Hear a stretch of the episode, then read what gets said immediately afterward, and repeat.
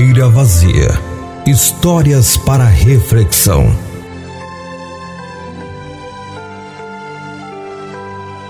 O pai de uma jovem da igreja estava muito doente. Por isso a moça pediu para que seu pastor fosse visitá-lo no hospital.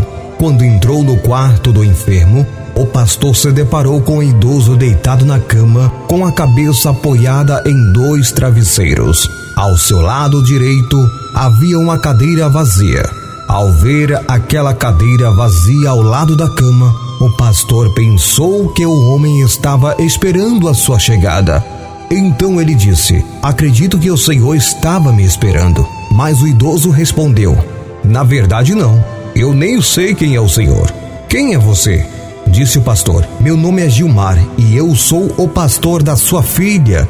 Foi ela quem pediu para que eu viesse aqui orar pelo Senhor.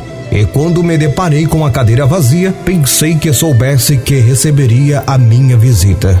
Com a voz enfraquecida, o pai da jovem começou a falar: Ah, essa cadeira?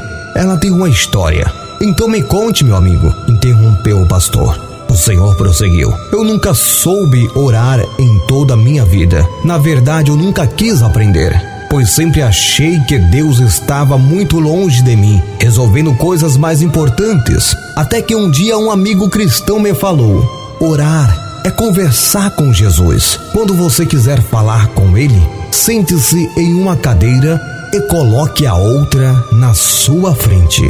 Pense que Jesus está sentado nessa cadeira e então comece a conversar. Antes que o pastor pudesse falar algo, o Senhor continuou: eu gostei muito daquela ideia. E desde então, converso com Jesus durante duas ou três horas por dia.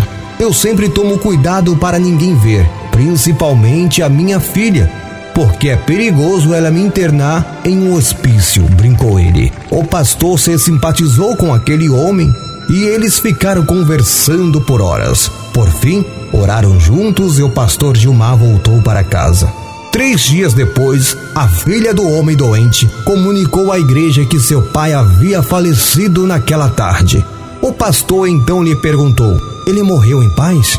A jovem, com os olhos cheios de lágrimas, respondeu: Creio que sim, pastor. Creio que ele morreu em paz. Pouco antes de partir, ele me deu um beijo e disse que me amava. Tive que sair do quarto por alguns minutos e quando voltei, ele já havia falecido. Só uma coisa me deixou intrigada, pastor. O que foi, minha filha? perguntou.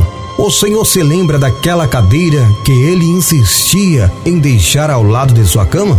Então, ele arrastou para bem perto da cama e morreu com a cabeça encostada nela. O pastor não conteve o sorriso e disse àquela moça: Louve a Deus por isso, menina. Por que, pastor? Porque ele morreu no colo de Jesus. A Bíblia diz no livro de Romanos, no capítulo 8, no versículo 38 e no versículo 39, as seguintes palavras: Pois estou convencido de que nem a morte, nem a vida, nem anjos, nem demônios, nem o presente, nem o futuro, nem quaisquer poderes, nem altura, nem profundidade, nem qualquer outra coisa na criação será capaz de nos separar do amor de Deus que está em Cristo Jesus nosso Senhor.